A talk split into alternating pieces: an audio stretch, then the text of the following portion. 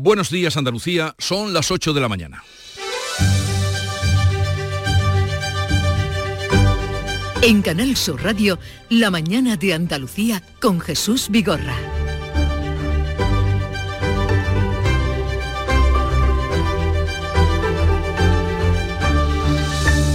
Faltan cuatro horas. Este mediodía termina el plazo dado por el PSOE al exministro José Luis Ábalos para que renuncie a su acta de diputado por el caso Coldo. Además de pedirle el acta de diputado, el PSOE plantea que el Congreso investigue la compra de mascarillas de todas las administraciones que se hicieron en el año de la pandemia. El PP, que se ha personado en el caso que investiga la Audiencia Nacional, ha registrado una comisión de investigación en el Senado. Los agricultores siguen en sus protestas, continúan hoy, esta vez en la localidad cordobesa de Lucena, con la intención de cortar intermitentemente la A45. Eso a pesar de que los ministros de Agricultura de la Unión Europea han dado luz verde a una reforma limitada de la actual política agraria común, la PAC. Tendremos ocasión de hablar con la presidenta de Asaja, Adoración Blanque, que estuvo precisamente ayer en Bruselas. Y el Gobierno de Luz prevé modificar hoy el decreto de simplificación administrativa. La nueva redacción limitará los casos en los que se puede reconvertir en agrícolas los suelos forestales, algo que motivó el desencuentro de la semana pasada entre Junta y Gobierno. Por otra parte, 12 familias afectadas por el incendio del barrio de Campanar en Valencia han pasado ya la primera noche en los pisos habilitados por el ayuntamiento. En la investigación cobra fuerza la tesis del fallo de un motor eléctrico del toldo de una terraza como origen del desastroso fuego. La mañana de Andalucía. Social Energy. La revolución solar ha llegado a Andalucía para ofrecerte la información del tiempo. Hoy tendremos, continúa el viento, pero tendremos más sol que nube. Sigue soplando, como decimos, las rachas muy fuertes en la vertiente mediterránea. Almería está en aviso amarillo durante todo el día y Granada lo estará a partir del próximo mediodía. Las temperaturas van a bajar en la mitad oriental de nuestra comunidad, con máximas comprendidas entre los 18 de Almería, Cádiz, Málaga y Sevilla y los 12 de Jaén. Desafía los límites con Social Energy. Calidad imbatible, precio invencible. Si no, trae tu presupuesto y te lo mejoramos. Descuentos de hasta 3.150 euros con tu instalación premium con dos baterías, 5 años de garantía en tu instalación, con primeras marcas y dos años de seguro todo riesgo gratis. Pide tu cita al 955 44 11 11 o socialenergy.es. La revolución solar es Social Energy. Conocer el estado de las carreteras en Andalucía. Conectamos con la DGT. Nos informa Patricia Arriaga. Buenos días. ¿Qué tal? Muy buenos días. Pues a esta hora van a encontrar tráfico intenso en el acceso a Sevilla por la A4 a su paso por Bellavista y especialmente densa la ronda S30 en la zona del puente del Centenario hacia la A49. También precaución en Huelva y tráfico denso en la Nacional 435 en San Juan del Puerto justo en el acceso a la A49. En la provincia de Málaga lo complicado hasta ahora la AP7 a la altura de Torremolinos en sentido Cádiz y ya en la A7 en la zona del Faro y la Cala de Mijas en sentido Marbella. También en Granada van a encontrar densa la circunvalación GR30 ya en el barrio del Cedín en dirección al Bolote. En el resto de carreteras sin retenciones, pero eso sí, recordamos que la provincia de Granada continúa afectada por la nieve. De hecho, a esta hora van a encontrar totalmente intransitable la A395 ya en la zona de Sierra Nevada y obligatorio el uso de cadenas en la A337 a la altura de Ferreira y también en la cortada la A4025 a su paso por Huejar Sierra.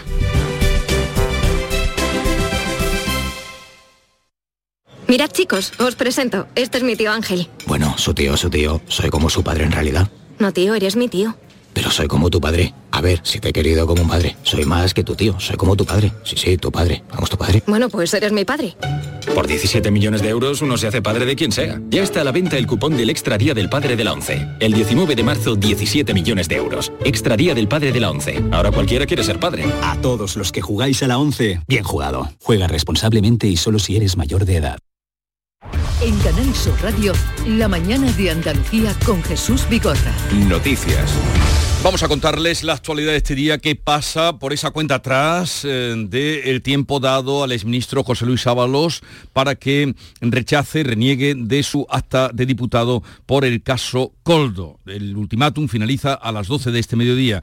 Si ha renunciado a la presidencia de la Comisión de Interior en el Congreso que tendría que presidir mañana y que por supuesto no lo hará. Eh, Paco Ramos. Pues Ábalos se aparta, como dice Jesús, de esa comisión que mañana tenía previsto analizar casos de corrupción que afecta al Ministerio del Interior, concretamente a la Fuerza y Cuerpo de Seguridad del Estado, pero a esta hora todavía mantiene su escaño por Valencia. El PSOE considera que hay una responsabilidad política en la actuación del exministro y que esa se paga, dice, con la renuncia al acta de diputado. En caso de no entregar ese acta, el exministro sería expulsado del Grupo Socialista y pasaría a formar parte del Grupo Mixto. Si al final renuncia, la siguiente en la lista es Ana María Gonzalo, alcaldesa de la localidad valenciana de Yaurí, que fue condenada hace dos años por conducir ebria. Pues bien, aunque Ábalos y su partido lo dicen, no están investigado ni acusado, el PSOE plantea que el Congreso investigue la compra de mascarillas de todas las administraciones. El PP, que se ha personado en el caso que investiga la Audiencia Nacional, ha registrado una comisión de investigación en el Senado. Los socialistas buscan así contraatacar y quieren aprovechar el caso Coldo para investigar en la Cámara Baja otros supuestos casos que han sido descartados por la justicia, como el del hermano de la presidenta de la Comunidad de Madrid, Isabel Díaz Ayuso. La, la voz del PSOE, Esther Peña, dice que son todos iguales. Entendemos que esta comisión eh, tiene mucho sentido y es verdad, quizá nos hubiera gustado que, por ejemplo, fuera el Partido Popular el que la hubiera propuesto en el caso del comisionista Ayuso, del hermano de Ayuso, y no lo hizo. Somos nosotros. La vicepresidenta Yolanda Díaz eh, cierra filas eh, con el gobierno, resalta la respuesta del presidente Sánchez, pero dice que en cualquier caso la decisión sobre el futuro de Ábalos corresponde al PSOE. El presidente del gobierno de España no solamente ha sido eh, mm, contundente en la condena de todas estas actuaciones, sino que eh, hoy eh, el propio Partido Socialista eh, ha indicado que abre una comisión de investigación sobre esta materia. El líder del Partido Popular, Alberto Núñez Feijóo, ha dicho en redes sociales que Sánchez no responde cuando se le pregunta sobre una trama de corrupción bajo su mandato. Los populares quieren que comparezca en el Senado la presidenta del Congreso y el presidenta de Baleares, Francina Armengol, también el expresidente de Canarias y actual ministro de Política Territorial, Víctor Ángel Torres, y varios ministros más, incluso el secretario de Organización de los Socialistas, Santos Cerdán. El portavoz popular, Borja Semper, da un paso más y dice que esa trama salpica al presidente del Gobierno. Solo hay dos cosas que todos estos nombres que acabo de relatarles tienen en común. Pedro Sánchez y el Partido Socialista Obrero Español. Sobornos, mordidas y con ramificaciones en varios territorios. Y es que los populares no se fían de una comisión en el Congreso presidido precisamente por Armengol. De hecho, el gobierno balear, hoy ya en manos del PP, se va a personar también en este caso para reclamar 3,7 millones de euros que pagó el gobierno socialista de Armengol por unas mascarillas fraudulentas. Más allá del caso Coldo, la Audiencia Nacional ha pedido al Gobierno información sobre el acuerdo marco de 2.500 millones de euros que Sanidad impulsó para la compra material en el año de la pandemia. Bea Rodríguez. Un juez de lo contencioso administrativo responde así a la demanda planteada por una empresa. En concreto, la compañía Kaelis World solicita 2,6 millones de euros a Sanidad. La empresa que fue seleccionada en uno de los distintos lotes que formaban el acuerdo marco, informa el diario The Objective, acabó perdiendo el dinero invertido porque al final nadie le compró los productos que le habían encargado. Por eso, el juez exige al Instituto Nacional de Gestión Sanitaria que certifique esos contratos. Quiere saber cuánto dinero se gastó a través del acuerdo marco, quiénes fueron sus beneficiarios y por qué se dio prioridad a la contratación discrecional. El Gobierno sigue cuatro años después sin informar de quiénes se hicieron con esos 2.500 millones de euros. Vamos a hablar ahora de otro asunto, los agricultores, Bruselas, la PAC. La Unión Europea rebajará los requisitos ambientales que ponen a los agricultores. Los ministros de Agricultura de los 27 que se reunieron ayer en Bruselas, mientras había grandes protestas en las calles, han dado luz verde a una reforma limitada de la actual política agraria común. De este modo, la Comisión Europea estudia activar la cláusula de circunstancias excepcionales como ocurriera en la guerra de Ucrania para frenar parcialmente la aplicación de la PAC. Esta solución permitirá eximir de sanciones a aquellos agricultores que incumplan las exigencias impuestas a todo el sector primario. Andalucía valora esa reunión, esas decisiones adoptadas en Bruselas, pero critica que no se aborden todos los aspectos de esta crisis. Este planteamiento de la Unión Europea la verdad es que un poco confuso. Luego hablaremos con Adoración Blanque, que estuvo allí, presidenta Saja, a ver qué nos puede decir, qué han sacado en concreto. Eh, digo que este planteamiento no frena por el momento las protestas de los agricultores. Ellos continúan con sus movilizaciones, hoy en concreto en la localidad cordobesa de Lucena, Córdoba, Miguel Vallecillo. Pues así es, eh, está previsto que la explanada del campo de fútbol de Lucena sea el punto de encuentro en torno a las 10 de la mañana, aunque ya se esperan desplazamientos de tractores por diversos puntos de la provincia. En una gran columna, según lo previsto, se van a dirigir todos los tractores hasta la A45, la autovía A45, muy cerca de Lucena, que van a cortar al tráfico de forma intermitente, a eso de las 11. Siguen, por tanto, los agricultores cordobeses protestando por la situación del campo y para hacerse oír ante el Ministerio de Agricultura y también la Unión Europea. De momento no hay aviso de la DGT de circulación complicada en ninguna vía principal ni secundaria en la provincia de Córdoba. El Gobierno andaluz prevé modificar hoy el decreto de simplificación administrativa con una nueva redacción que limitará los casos en los que se puede reconvertir eh, suelos eh, forestales en suelos agrícolas. Lo acordaron así la semana pasada el Gobierno Central y la Junta tras un desencuentro por un artículo del decreto que, según la oposición, permitía declarar cultivables suelos forestales en la corona norte de Doñana. Además, el Ejecutivo andaluz abordará la dimisión del secretario general de Cultura, Salomón Castiel. El alto cargo de la Consejería renuncia por motivos familiares, según ha adelantado el Diario Sur de Málaga. Castiel será destituido por, sustituido perdón, por José Ángel Vélez, actual delegado de la Consejería en la provincia de Almería. En la víspera del 28 de febrero, el Día de Andalucía, les contamos que 6 de cada 10 andaluces creen que la imagen de Andalucía ha mejorado en el último año y que más de la mitad prefiere consumir productos de nuestra tierra. Son algunos de los datos que arroja la encuesta sobre la identidad de Andalucía que publica cada año la Fundación de Centro, el Centro de Estudios Andaluces con motivo del Día de Andalucía del 28F. Además, el 65% de los encuestados cree que nuestra tierra recibe peor trato que otras comunidades autónomas y más de la mitad considera que no se le da el peso que se merece a la hora de tomar decisiones a nivel nacional. También nos enfadamos, más del 65% lo hace, cuando en los medios de comunicación critican el acento andaluz, y es que 9 de cada 10 andaluces se sienten identificados con su forma de hablar. Y otra encuesta no tan favorable para nosotros es esta del INE, en la que se dice que el 37,5 de los andaluces se encuentran en riesgo de pobreza y exclusión social. Andalucía es la comunidad que peores datos presenta. Está 11 puntos por encima de la media nacional, donde el índice es del 26,5%. Además, la población con carencia material y social severa se ha incrementado hasta el 9% en toda España, su nivel más elevado desde hace 10 años. La inflación, con las fuertes subidas de los precios de los alimentos, ha golpeado a la población más vulnerable que vive hoy en peores condiciones que hace un año. 12 familias afectadas por el incendio del barrio de Campanar de Valencia pasan la primera noche en los pisos que les ha habilitado el ayuntamiento. Los damnificados por el, por el incendio que causó 10 muertos en Valencia han recibido este lunes la solidaridad de los reyes. Felipe VI y doña Leticia fueron recibidos con aplausos en, a su llegada al Palau de la Música donde se reunieron con los vecinos afectados y escuchaban familia por familia el testimonio de quienes piden no ser olvidados. Sobre la identificación de las víctimas, la Policía Científica ya ha recogido todas las muestras de ADN. La delegada del Gobierno, Pilar Bernabé, asegura que no se escatiman esfuerzos. En cuanto a la investigación, cobra la fuerza la tesis en la que se apuntala de que el fallo del motor eléctrico de, de, un toldo de una terraza fue el origen de ese incendio. Pues desde luego mm, algo más eh, abundante deben ser las explicaciones que ese pequeño motor, origen de una catástrofe colosal. El presidente francés y 20 países europeos más Estados Unidos han relanzado esta noche en el Elíseo la idea de continuar con el apoyo a Ucrania. En esa reunión convocada por Emmanuel Macron han acordado el envío de más armamento de medio y largo alcance y más munición. Macron ha tocado un asunto controvertido, no descarta el envío de fuerzas militares a Ucrania, aunque ha reconocido que por el momento no hay un consenso para ello. Rien ne doit être exclu. No hay que descartar nada porque vamos a hacer todo lo necesario para garantizar que Rusia no gane esta guerra.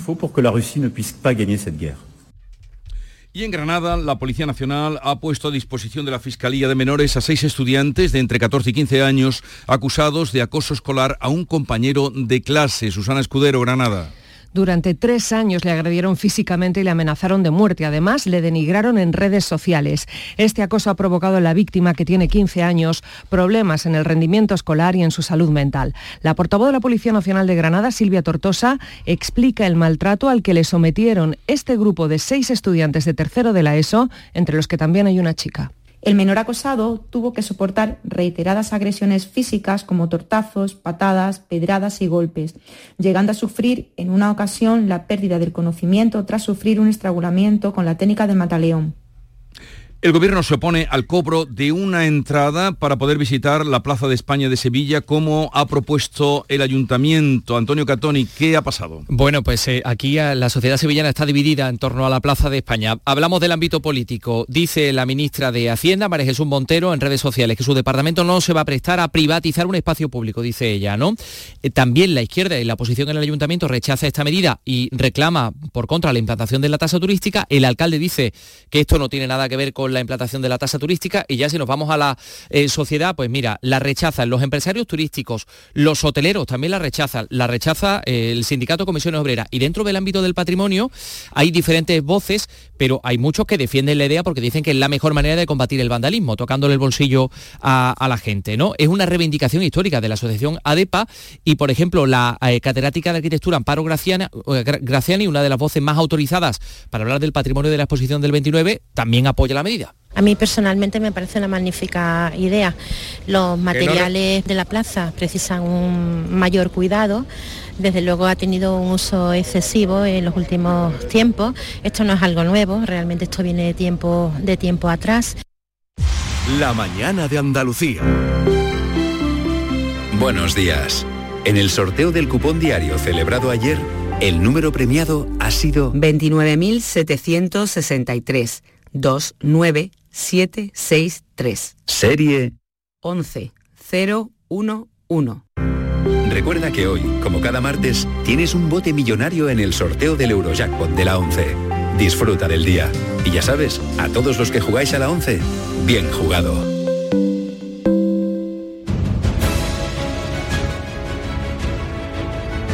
Vamos ya con la New Crash del día. Comenzamos por tomar la atención a la jornada de hoy. Fran López de Paz, buenos días. Buenos días, doctor Vigorra. En los cincuenta y tantos días que llevamos de mes, en este hospital no hay registro de una jornada con mayor tensión en la vida política que la de hoy. Un día en el que está todo el mundo a la espera de ver qué hace o a las 10 o a las 12, todavía no sabemos la hora, José Luis Ábalos ante el ultimátum que le ha dado su partido político. El PSOE dicen que o Ábalos se va del Congreso, del Grupo Socialista, o el Grupo Socialista se va de Ábalos. Estas son las dos cuestiones que están sobre la mesa. Hoy se está cantando aquella famosa canción, el bolero de Roberto Cantoral, Reloj, no marques las horas, porque nadie sabe lo que puede pasar dentro de una hora y tres cuartos a las 10 o dentro de dos horas más a las 12, que una u otra son en las que Ábalos deberá tomar una decisión pero hoy también es un día que, bueno, por otra parte nos relaja mucho a, quienes estamos en Canal Sur. Vigorra, hoy hace 35 años de las primeras emisiones de Canal Sur Televisión un motivo de alegría que relaja profundamente la tensión de la jornada. Y la suerte de estar para vivirlo y contarlo. La noticia de impacto del ámbito nacional, Ana Giraldez. Pues nos quedamos con una noticia que publica un informe del español del diario digital. El agua de la superficie del Atlántico nunca ha estado tan caliente. Los termómetros registran estos días 20,3 grados, muy por encima de los 19,8 grados que marcaban en estas mismas fechas de 2023. Así que no solo el Mediterráneo ha alcanzado su temperatura media más alta de las últimas cuatro décadas, también el Atlántico. Y del ámbito internacional, Bea Rodríguez. La OTAN ya tiene un país más que enviar a Ucrania si fuera necesario después de que Macron haya dicho que no se puede descartar esa acción. En un futuro Suecia entra en la organización tras superar el veto húngaro y leemos en el New York Times que la expansión de la alianza era algo que Putin no había calculado.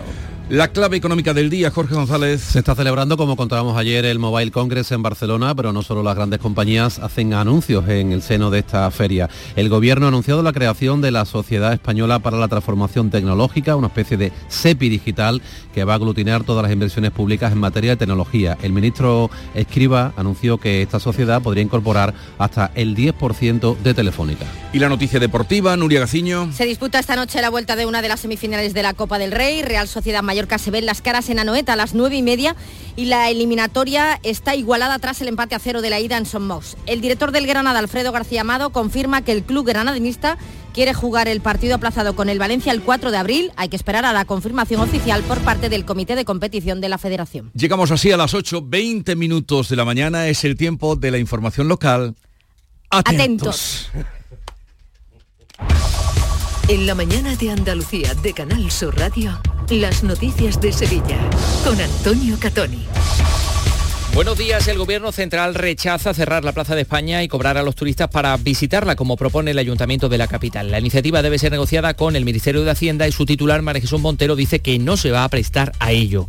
El sector turístico se muestra en contra, pero la iniciativa cuenta con el visto bueno de expertos en patrimonio, también de los descendientes de Aníbal González, como dice mejor manera de prevenir el vandalismo. Por otra parte, los trabajadores de la Grúa Municipal de Sevilla denuncian ante Inspección de Trabajo a la empresa concesionaria porque incumple los servicios mínimos y ha modificado el cuadrante de trabajo acordado durante los días de protesta de la plantilla. Ya han comenzado con sus paros parciales. El tráfico a esta hora, se nota que no hay cole ni hay instituto. Isabel Campos, buenos días. ¿Qué tal? Buenos días, efectivamente, porque no hay retenciones en las carreteras y vías de acceso a la capital. Eso sí, el tráfico es intenso en la entrada por el puente del Alamillo eh, también por la avenida de Andalucía, Juan Pablo II, Puente de las Delicias y por lo demás en la Ronda Norte hacia la Glorieta Olímpica y en torneo sentido Arqueta. El tiempo, las últimas lluvias han dejado hasta 20 litros por metro cuadrado en la Lantejuela, 18 en Pruna, 15 en Casariche, 14 en Pilas. Hoy nos espera un día con cielos poco nubosos o despejados, vientos flojos eh, a moderados de componente norte y las temperaturas máximas sin cambio. 16 grados vamos a alcanzar en Morón, 18 en Lebrija, Écija y Sevilla donde ahora tenemos siete. Enseguida desarrollamos estos y otros asuntos, realiza Juanjo González. Sol Renovables les ofrece el tiempo. Expertos en instalaciones solares y energías renovables para su vivienda o negocio. Enchúfate al sol. www.solrenovables.com el Gobierno Central se opone al cierre de la Plaza de España para cobrar la entrada a los turistas según el proyecto que maneja el Ayuntamiento de Sevilla. Pilar González, buenos días. Buenos días. La ministra María Jesús Montero ha dicho en redes sociales que su departamento no se va a prestar a privatizar un espacio público que dice es una joya cultural que pertenece a todos. En la misma línea, el delegado del Gobierno, Pedro Fernández, ha explicado que el Estado es el propietario de unos edificios que albergan dependencias administrativas donde los ciudadanos acuden a realizar gestiones, como es el caso de la extranjería. Parece una deslealtad absoluta que por parte del Ayuntamiento de Sevilla se haga un planteamiento que afecta de forma directa a los ciudadanos y ciudadanas que vienen aquí a recibir un servicio público del Gobierno de España, más allá de que no comparta el concepto de cerrar una plaza que se dio precisamente como un abrazo a Iberoamérica, como abrirse al mundo en definitiva. La oposición en el ayuntamiento rechaza esta medida, reclama la implantación de la tasa turística y les contestaba el alcalde de la ciudad, José Luis Sanz. Esto no es incompatible con la tasa turística. ¿O es que cuando uno va a Roma eh, y paga la, tasa turística al final de su estancia en Roma, no paga la entrada al Coliseo? Los sindicatos, comisiones obreras lo ha rechazado y también se ha puesto de acuerdo con ellos los empresarios. Pilar. Exactamente, tanto las agencias de viajes como los hoteleros sevillanos, sevillanos cuyo presidente es Manuel Cornax. No conozco ahora mismo en el mundo que me venga a la cabeza y conozco bastante, eh, donde se cobre por entrar a un espacio público tipo plaza. Esto sería pues como si en la Plaza Mayor de Salamanca pusiéramos una entrada o si ponemos una entrada para entrar a Montjuic o ponemos una entrada para la puerta la Plaza Mayor en Madrid. O sea, no, no lo veo, no lo entiendo. Y en el ámbito del patrimonio, diferentes voces. La apoyan ADEPA, que es una reivindicación histórica de ADEPA, porque dicen que es la mejor forma de combatir el vandalismo. En la misma línea, la catedrática de arquitectura, una de las voces más autorizadas sobre el patrimonio de la Expo del 29, Amparo Graciani. Cerrar el, conjunto no implica en ningún caso que el conjunto deje de ser un espacio público. Yo creo que es una buena alternativa, sobre todo que va a generar unos ingresos importantes que van a permitir una restauración y sobre todo una conservación preventiva de este, de este patrimonio. En contra, el miembro de ICOMOS, asesor de UNESCO, catedrático de Geografía mm, Humana, Víctor Fernández Salinas. Más cuando estamos hablando de patrimonio, que debe ser accesible y sobre todo como el de la Plaza de España, que ya fue concebido para abrirlo, ¿no? para, para ser un espacio que simbólicamente mira hacia América y se abre como si fueran dos brazos. Eh, es, conculcar la, la esencia de ese, de ese monumento. También apoya esa medida la familia de Aníbal González. ¿Y qué dice la Junta de Andalucía, Pilar? Pues recuerda que la Plaza de España, pese a su uso público, no es una calle, sino un bien de interés cultural en la categoría de monumento y tiene el grado máximo de protección que establece la Ley de Patrimonio Histórico. Cultura recuerda que requeriría el acuerdo de varias administraciones, pero también indica Canal Sur Radio que la medida solo necesitaría el visto bueno de la Comisión de Patrimonio en el caso de que fuera necesario instalar tornos u otros elementos para llevarla a cabo. Son las 8 y 25 minutos. Centro de Implantología Oral de Sevilla, CIOS, campaña especial 36 aniversario. Implante, pilar y corona, solo 600 euros. Llame al 954 22 22 60 o visite la web ciosevilla.es. Estamos en Virgen de Luján 26, Sevilla. Recuerde, solo 600 euros. Cada noche, de lunes a viernes a las 10, Canal Sur Radio te acerca a la Semana Santa. El llamador.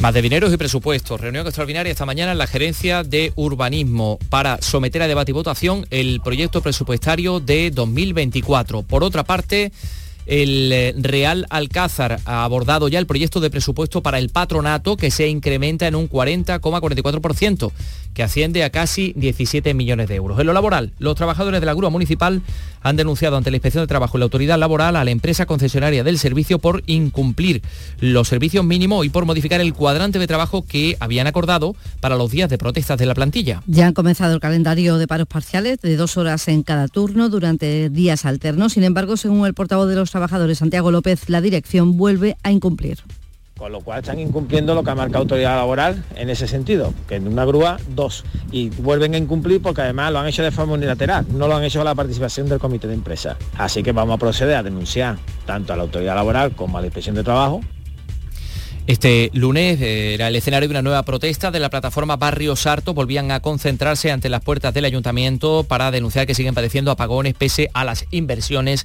que anuncia Endesa. Y les contamos también que la acusación particular que ejerce la familia de Carlos León, el soldado del Viso del Alcor fallecido en unas maniobras en Cerro Muriano, ha pedido al juez prisión provisional para los mandos implicados, aunque la Fiscalía se opone. El letrado Luis Romero sostiene que eran conscientes del riesgo y las muertes podrían haberse evitado. Esta acusación por ahora, en este momento solamente para el capitán, ha pedido la prisión provisional, puesto que quiere oír antes tanto al sargento como al teniente que eh, serán próximamente citados. El juez tiene entre tres y cuatro días para pronunciarse. El día 11 de marzo se iniciarán las diligencias previas con las primeras citaciones. Les contamos también que el juez ha enviado a la cárcel de forma provisional, comunicada y sin fianza al hombre detenido por matar de un disparo en la cabeza a otro cuyo cuerpo encontró un vecino paseando cerca del mercadillo del Parque Alcosa en Sevilla Capital. Y la Policía Nacional, adscrita a la Junta, ha desmantelado una plantación de marihuana con varias macetas, 350 macetas que un hombre mantenía en una vivienda de Sevilla Capital que había ocupado. Lo curioso es que la vivienda es propiedad de la Agencia de Vivienda y Rehabilitación de la Junta de Andalucía. Y en ella había múltiples enganches ilegales de luz. El ocupa ha sido detenido por un presunto delito contra la salud pública y otro de defraudación de fluido eléctrico. Son las 8 y casi 28 minutos. ¿Cuál es tu día favorito? El Superjueves. Porque en Sevilla Fashion Outlet, el último jueves de cada mes puedes encontrar superprecios de supermarcas para ir súper a la moda. Ven al próximo Superjueves de Sevilla Fashion Outlet. Las marcas que te gustan a precios que te encantan. ¡Súper! Ya está aquí Nuria Gaciño, la información deportiva. ¿Qué tal, Nuria? Buenos días. Muy buenos días. A la espera de conocer el alcance exacto de las lesiones de Ruibal y de Altamira, Fekir tendrá que llevar una máscara al haberse roto los huesos propios de la nariz como consecuencia de un choque en el encuentro ante el Atleti de Bilbao. Y también tiene problemas el Sevilla para afrontar el próximo choque liguero ante la Real Sociedad, ya que contará con las bajas por sanción de Sou y Ocampos, además de las ausencias por lesión. Hasta siete hubo en el Santiago Bernabéu, así que habrá que estar atentos a los entrenamientos de esta semana para ver quién puede llegar a tiempo para esa próxima jornada de liga.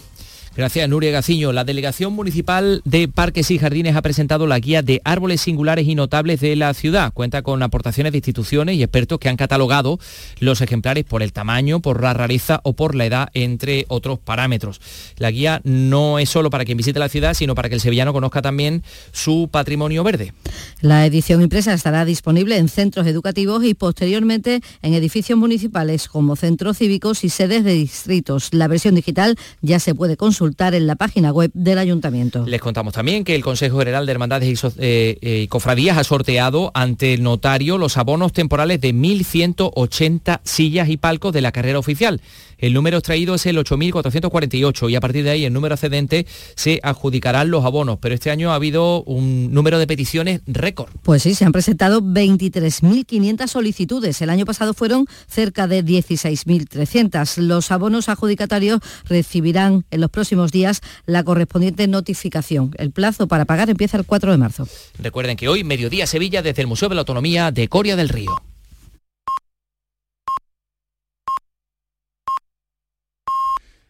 Andalucía son las ocho y media de la mañana.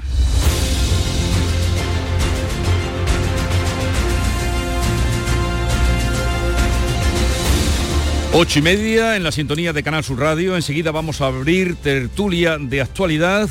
Hoy con eh, Charo Fernández Cota, Ángela Martialay y Javier Caraballo.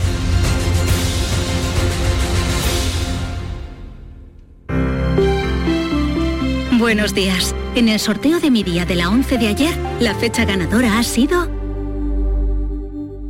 23 de octubre de 2007. y el número de la suerte el 8.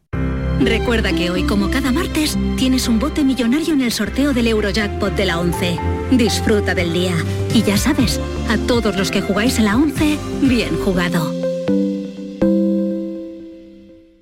Si quieres disfrutar de la radio por la tarde, te espero de lunes a viernes a partir de las 4 en Canal Sur Radio. Te ofrezco complicidad, cercanía, risas y buen humor, las historias que pasan en Andalucía, actualidad, consejos sobre salud y muchas entrevistas. Cuento contigo. Así es la tarde de Canal Sur Radio con Mariló Maldonado. Tres horas para disfrutar de la mejor radio hecha en Andalucía. De lunes a viernes desde las 4 de la tarde. Contigo somos más Canal Sur Radio. Contigo somos más Andalucía. Desengrasante Mano de Santo. El desengrasante todo en uno que limpia como ninguno les ofrece la información del tiempo. Buenos días. El viento pierde intensidad en Andalucía y también las precipitaciones tienden a remitir, pero por la mañana todavía con chubascos ocasionales en las sierras orientales, cota de nieve que subirá hasta los 1000 metros y los chubascos irán remitiendo. Ya tendremos grandes claros en el oeste y el centro de Andalucía. El viento pierde intensidad, pero por la mañana todavía pueden alcanzarse rachas fuertes en las provincias de Almería y Granada. Es una información de la Agencia Estatal de Meteorología. Mano de santo limpia la ropa, mano de santo limpiar salón, mano de santo y en la cocina, en el coche, en el watercloak, mano de santo para el hotel, mano de santo para el taller, mano de santo te cuida, mano de santo te alegra la vida, mano de santo, mano de santo, ponte a bailar y no limpies tanto, mano de santo, mano de santo, ponte a bailar y no limpies tanto. Seguramente el mejor desengrasante del mundo. Pruébalo. Canal Sur Mediodía. ¿Quieres saber qué ha pasado en las últimas horas donde vives? La actualidad de tu provincia y tu entorno más cercano está en Canal Sur Mediodía, con toda la información que necesitas. De lunes a viernes, desde las 12, en tu emisora de Canal Sur Radio, la radio de Andalucía. La mañana de Andalucía con Jesús Vigorra. Y hoy también para analizar los temas de actualidad, la, la realidad de este día, contamos con Ángela Martialay, jefa de tribunales en Diario El Mundo. Ángela, buenos días. ¿Qué tal? Buenos días. ¿Cómo estás? ¿Cómo estamos? Muy bien, por aquí. También, lío ya. eh, también está con nosotros Charo Fernández Cota. Hola Charo. ¿Qué tal? Muy buenos días. Y Javier Caraballo en la delegación del Alcalá de Guadaira. Buenos días, Javier. Estudios centrales, si no te, te Estu- molesta. no, los centrales están en la cartuja, perdone usted. No, estudios Hasta ahí podíamos de llegar. Alcalá de Guadaira. Los centrales de Alcalá de Guadaira. Los centrales los vamos a poner en la Plaza de España de Sevilla. Pues sí, ahí, ahí sí Bueno, que eh. Bien, os veo, os veo con ganas. siendo esta una empresa pública y si la cuestión es no privatizar, pues Os veo con a lo ganas. mejor nos dejan allí un, un despachito en la delegación del gobierno. La que se ha liado, eh, la que se ha liado, porque luego hablaremos de ese asunto, pero hay que ver la que se ha liado con la, mm, eh, la propuesta de, querer cobrar la entrada a la Plaza España, que es conocida a todo el mundo, porque quien pasa por Sevilla mm, va a la Plaza España. Pero ¿qué va a pasar? Son las 8.34 minutos de la mañana, eh, o sea que a las 12, dentro de tres horas y algo, mm, no sé si Ábalos... apurará hasta el plazo que le han dado, el plazo de las 12 del mediodía. Eh, Ángela, ¿cómo, ¿cómo ves la situación? ¿Presentará antes su, mm, la dimisión? ¿Entregará el acta de diputado Ábalos? ¿Esperará hasta las 12? ¿Qué va a pasar? Yo creo, a ver, yo no sé exactamente lo que va a pasar, pero sí tengo claro que hay un enfrentamiento eh, frontal ahora mismo entre Ábalos y su partido, porque es evidente que si quisiera eh, entregar el acta, ya lo habría hecho ayer, cuando decidió dejar la presidencia de la Comisión de Interior del Congreso de los Diputados. Y es evidente también que el PSOE ha intentado convencerlo por tierra, mar y aire en las últimas horas de que por el bien del partido y para que Sánchez pueda lanzar un mensaje inequívoco de lucha contra la corrupción, eh, tiene que abandonar su acta de diputado. Y, en, Ábalos eh, no se siente concernido por ese mensaje y defiende que él no está implicado en la trama de, de Coldo. Lo que pasa es que aquí hay dos cosas. Por un lado está la responsabilidad política y por otro lado está la responsabilidad penal. Eh, la responsabilidad política, yo creo que su situación es insostenible, porque Coldo, por el perfil de, que tenía, una persona que fue su chofer y que llegó a ser a su asesor en el Ministerio de, de Transportes, donde también se colocó a, su mujer que trabajaba en una empresa de limpiezas y, fue, y fue al final secretaria, eh, ayudante de secretaría en el propio ministerio de- del señor Ábalos, eh, yo creo que por, por el perfil que tiene Coldo, de persona de su máxima confianza, eh, Ábalos sí tiene que asumir responsabilidad política. Y en el plano penal, pues veremos lo que pasa, porque eh, gran parte de este caso de corrupción se ha investigado por parte de, de la Fiscalía eh, y no se ha llegado de momento hasta, hasta Ábalos por su condición de aforado ante el Tribunal Supremo.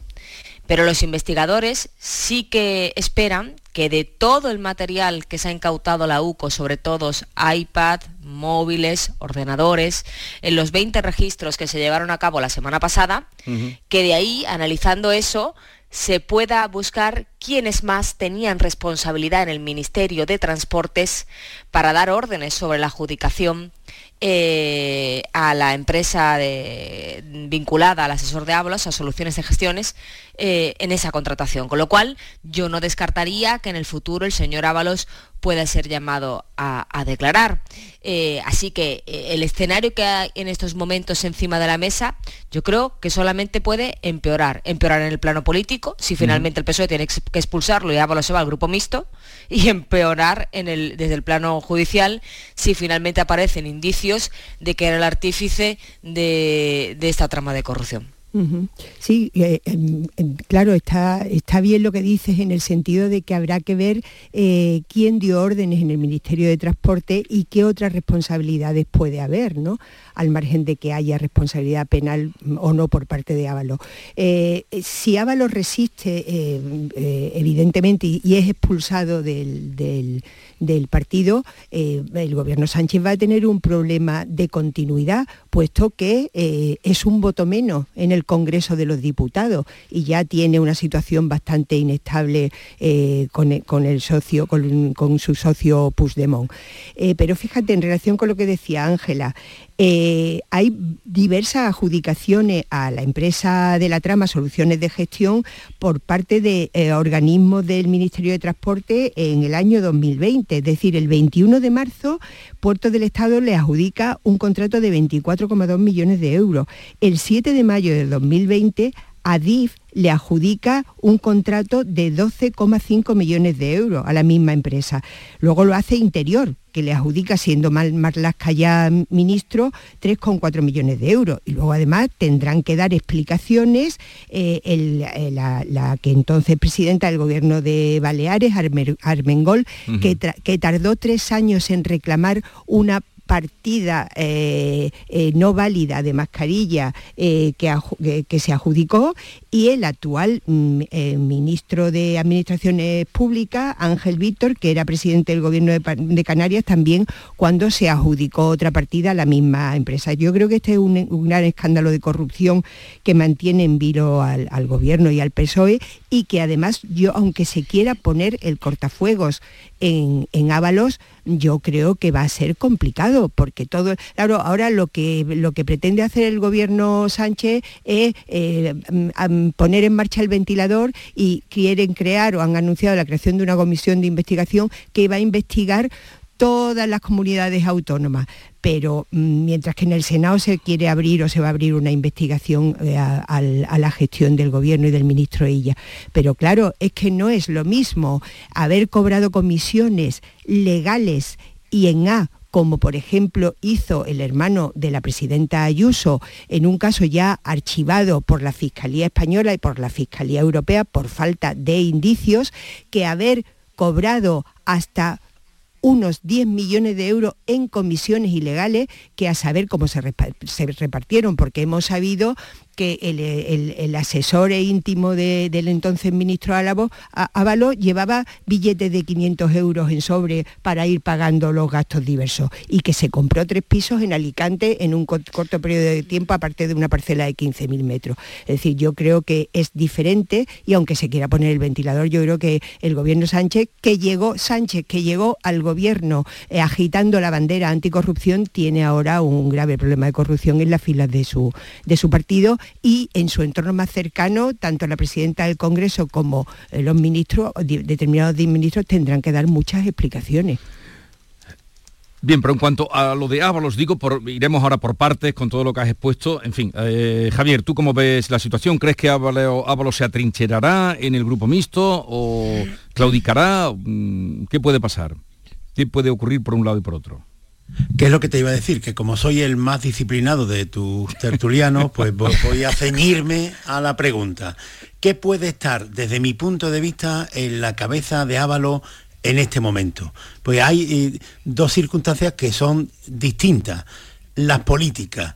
Ávalo está muy contrariado con esto porque, claro, eh, el Partido Socialista tiene un reglamento interno y una normativa interna en la que se dice que cualquier persona, cualquier militante o cargo público que resulte imputado en un proceso de corrupción política tiene que dejar la militancia y tiene que dejar los cargos que ocupe. Pero es que él no está imputado. Es más, la Guardia Civil, la UCO de la Guardia Civil y la Fiscalía Anticorrupción han estado investigando durante 17 meses y han debido recopilar una gran cantidad de, documentación, de datos, de información y de escuchas telefónicas durante todo este tiempo. y en 17 meses no ha encontrado nada sobre de, implicación directa en la trama de José Luis Ávalo, al menos hasta el día de hoy, que se sepa.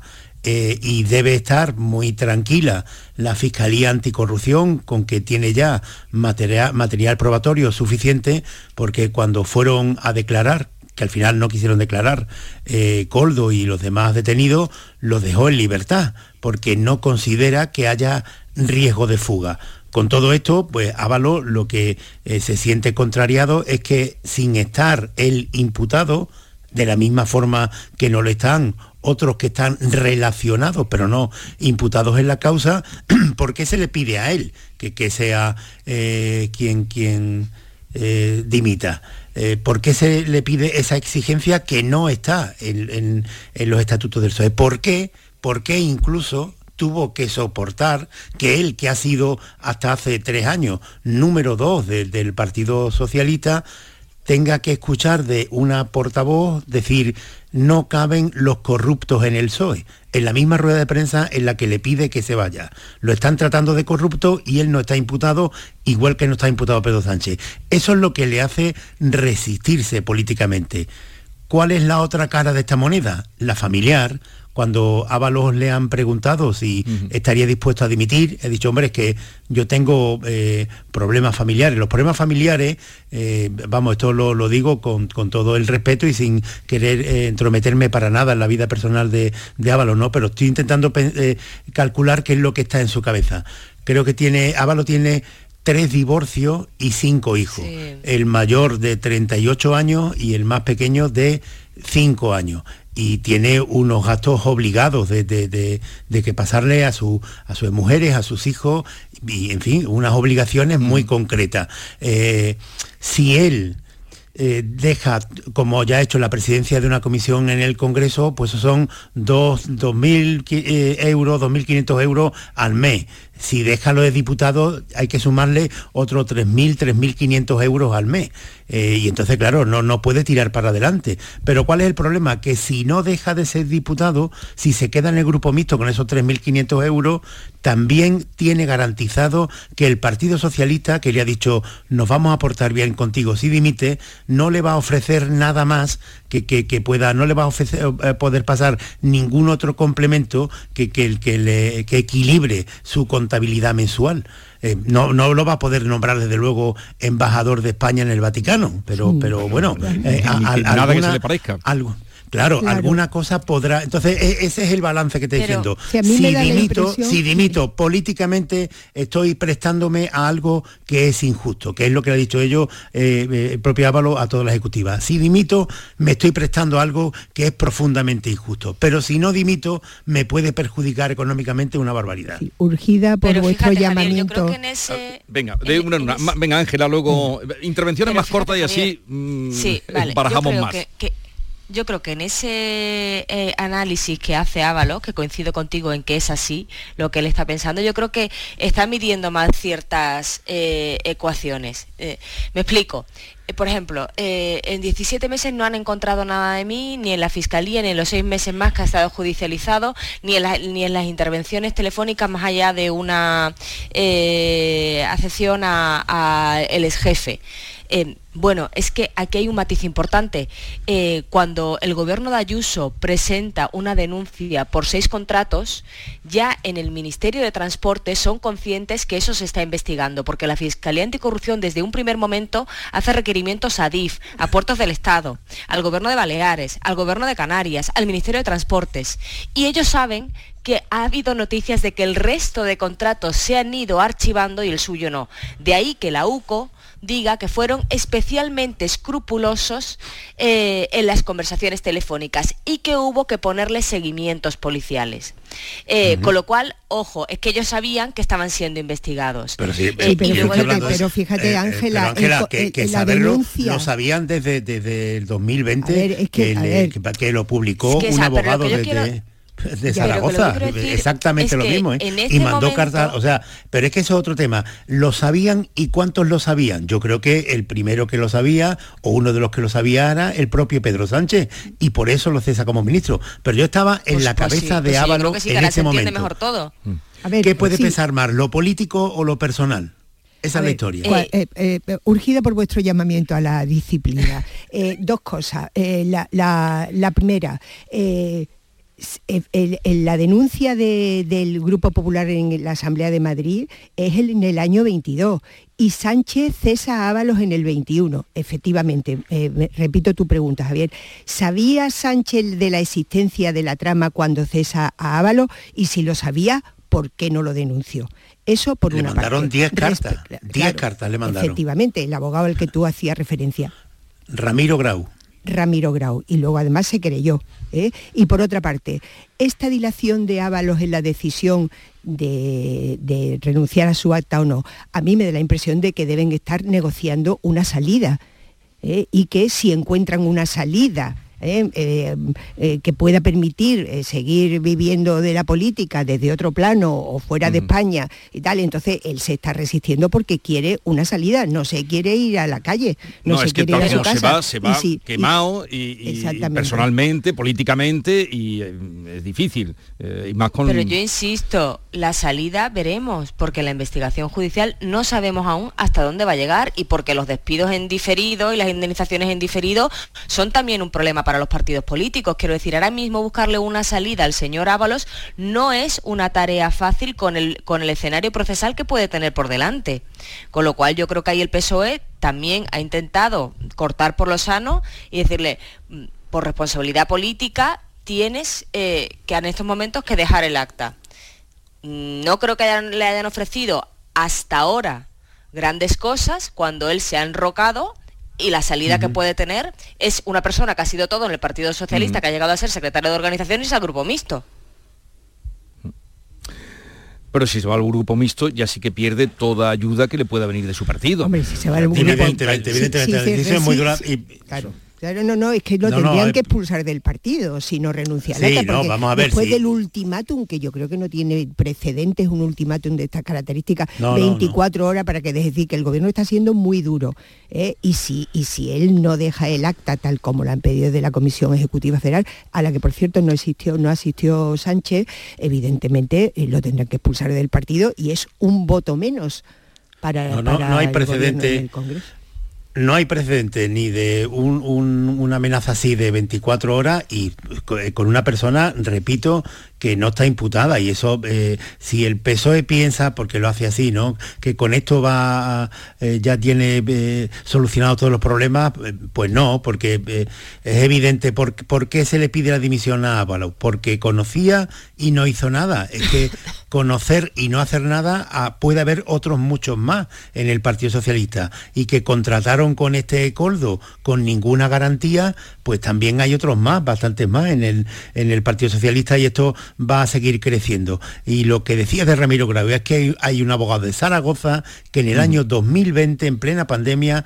le manda 10 cartas a Pedro Sánchez diciéndole que está ocurriendo esto y publica un artículo de prensa. Y la contestación que recibe es silencio absoluto por parte de, la presidencia del gobierno y por parte de Ávalo lo que recibe es una demanda en la que le pide 70.000 euros. Es decir, la demanda, por cierto, que todavía se está tramitando.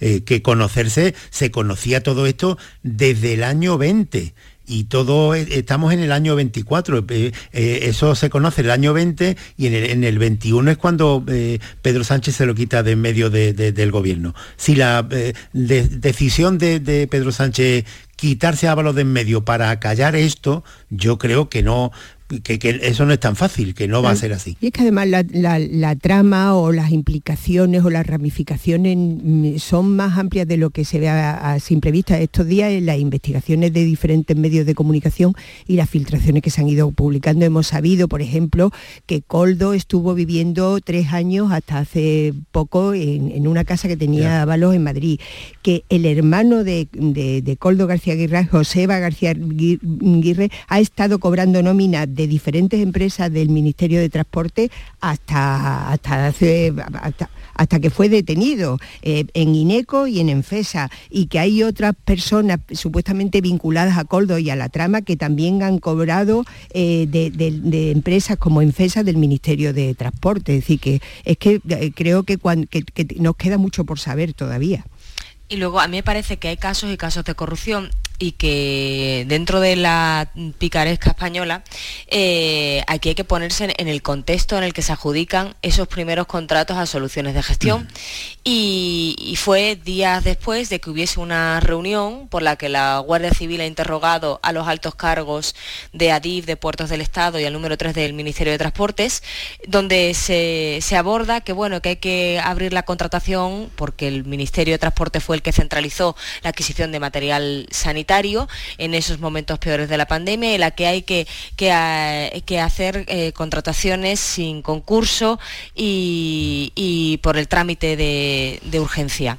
y en ese contexto, lo que dicen los autos del juez donde se dejó en libertad con medidas cautelares a los imputados en esta causa de corrupción, es que en ese, en ese contexto se crea una trama diseñada, una organización criminal donde un grupo de señores liderados por Coldo García deciden lucrarse con comisiones ilegales, pero cuando en nuestro país la gente estaba confinada en su casa, y los muertos de COVID se contaban por centenares. Es decir, que además este caso de corrupción eh, tiene una connotación especialmente sangrante para la población española, porque todo el mundo se acuerda de lo que vivimos esos días que fueron especialmente dramáticos, confinados en nuestras casas, y que en ese contexto haya gente que presuntamente se lo ha llevado crudo, cuando la desgracia era lo que había eh, predominado eh, en ese momento en la sociedad y la gente estaba consternada porque 700 muertos hoy por el COVID, 800 muertos hoy,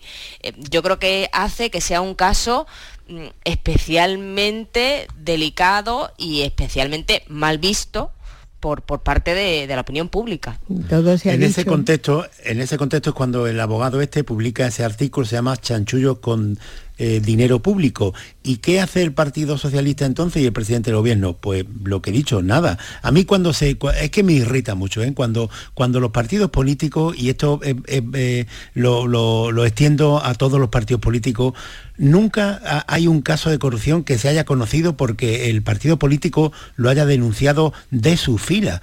cuando Pedro Sánchez recibe esa información, en vez de intentar taparlo, quitando al ministro Ábalos de Fomento, lo que tendría que haber hecho es la investigación que se quiere hacer ahora y que no vale para nada. Ahora el Ministerio de Fomento dice que, va a elaborar algunas auditorías internas para ver lo que ha pasado. Y seguro que esto se hace ahora en otras empresas públicas y en otros eh, organismos. Pero ahora de qué vale, ya, ya ha investigado la Guardia Civil, ya ha imputado 20 eh, personas, en fin, no, no. Ahora no me digas tolerancia cero. Tolerancia cero es cuando tú recibes la primera denuncia, cuando empiezas a sospechar que algo malo está pasando. Ahora lo que se quiere simplemente es eh, levantar cortinas de humo entre otras, por ejemplo, Vigorra, que esto es curioso, porque ayer había un interés inusitado en, medios de comunicación que son muy próximos al gobierno en Madrid por, por debatir sobre la Plaza de España y de, Sevilla, que yo decía, vamos, van a terminar debatiendo sobre el reparto de la silla de Semana Santa en, el Congreso. No, pero a veces estas cosas también mm, muchas son los programas eh, que, eh, insistentemente empiezan con, lo llamativo de la, de la Plaza de España, pero de luego lo que tú dices, eh, llevas toda la razón del mundo cada vez que salta, pero no en este partido en todos los partidos, cada vez que salta un escándalo de corrupción, primero tapar y luego cuando viene ya tolerancia cero. lo inevitable. Ayer decíamos, de broma en la redacción del periódico el PSOE quiere que volvamos a hablar de la amnistía, o sea, quiere que vuelva la amnistía, estos días a la tertulia. Y yo creo que es verdad, quiere que vuelva la amnistía, en estos momentos a la tertulia.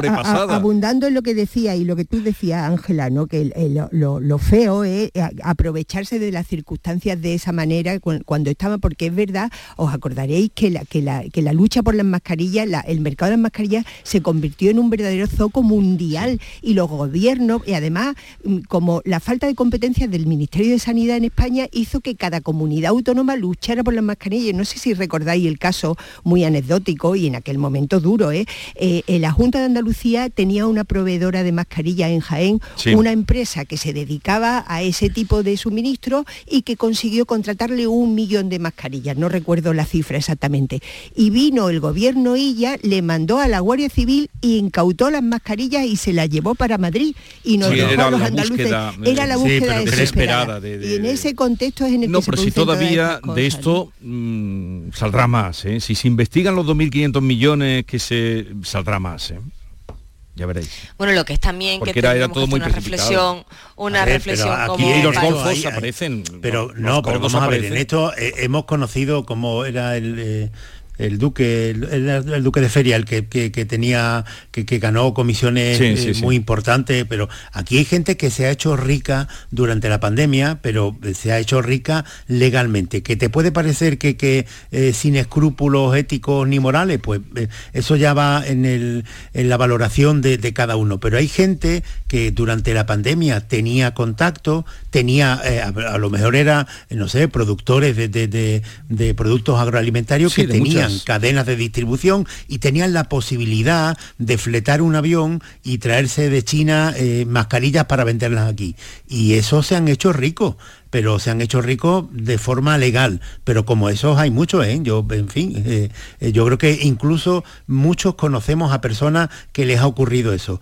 Tenían la posibilidad de hacer negocio e hicieron una demanda. No dijeron, no, no vo- voy a traer las mascarillas y las voy a vender al precio que, que me ha costado a mí. No, no, se vendían por, por pero, pero vamos a ver, si les costaba unos céntimos, se vendían por muchos euros las mascarillas al principio. Eso acordaron. Y, y, en fin, pues, se hicieron millonarios en, en pocos días. Pero los, hay los otros, como esto, que el, el caso de Córdoba es el caso del asistente de Juan Guerra. Es exactamente lo mismo. El asistente de, de un ministro, de un alto cargo, que es además número dos del partido, exactamente igual que en el caso Juan Guerra, que tiene un despacho oficial desde el que hace negocio. Eso es todo. Pero aquí con más dinero, desde luego. Aquí mucho más. Sí, bueno, sí, Juan Guerra ni quedó, siquiera llegó. vamos, en los tres siquiera- pisos del... sí, también es verdad que, que- que Juan Guerra, con Juan Guerra se inició todo. Cuando eh, sale el escándalo Sí, Juan Guerra, en los Plata 90, de- no, no estaba de Serafín Núñez, que en paz descanse. Serafín Núñez, sí, sí, Eh, no estaba, no estaba todavía eh, creado, no, no, no existía en el Código Penal el delito de tráfico de influencia, no existía la Fiscalía Anticorrupción, que se creó unos años más tarde, y no existía tampoco desarrollada la policía judicial, que son ahora elementos fundamentales en la, en la lucha contra la corrupción. Todo eso se creó a raíz del caso Juan Guerra y nos lleva hasta este último asistente conocido, el asistente cierto, Coldo. Ya que hablas de la Policía Judicial y la Guardia Civil, que tan mal, atribuyen a Mario Conde una frase que no sé si es cierta o no, pero si no nevera, evella, como dicen, o, o ventroata, que dijo, "Mm, si viene la Guardia Civil, es que viene con los deberes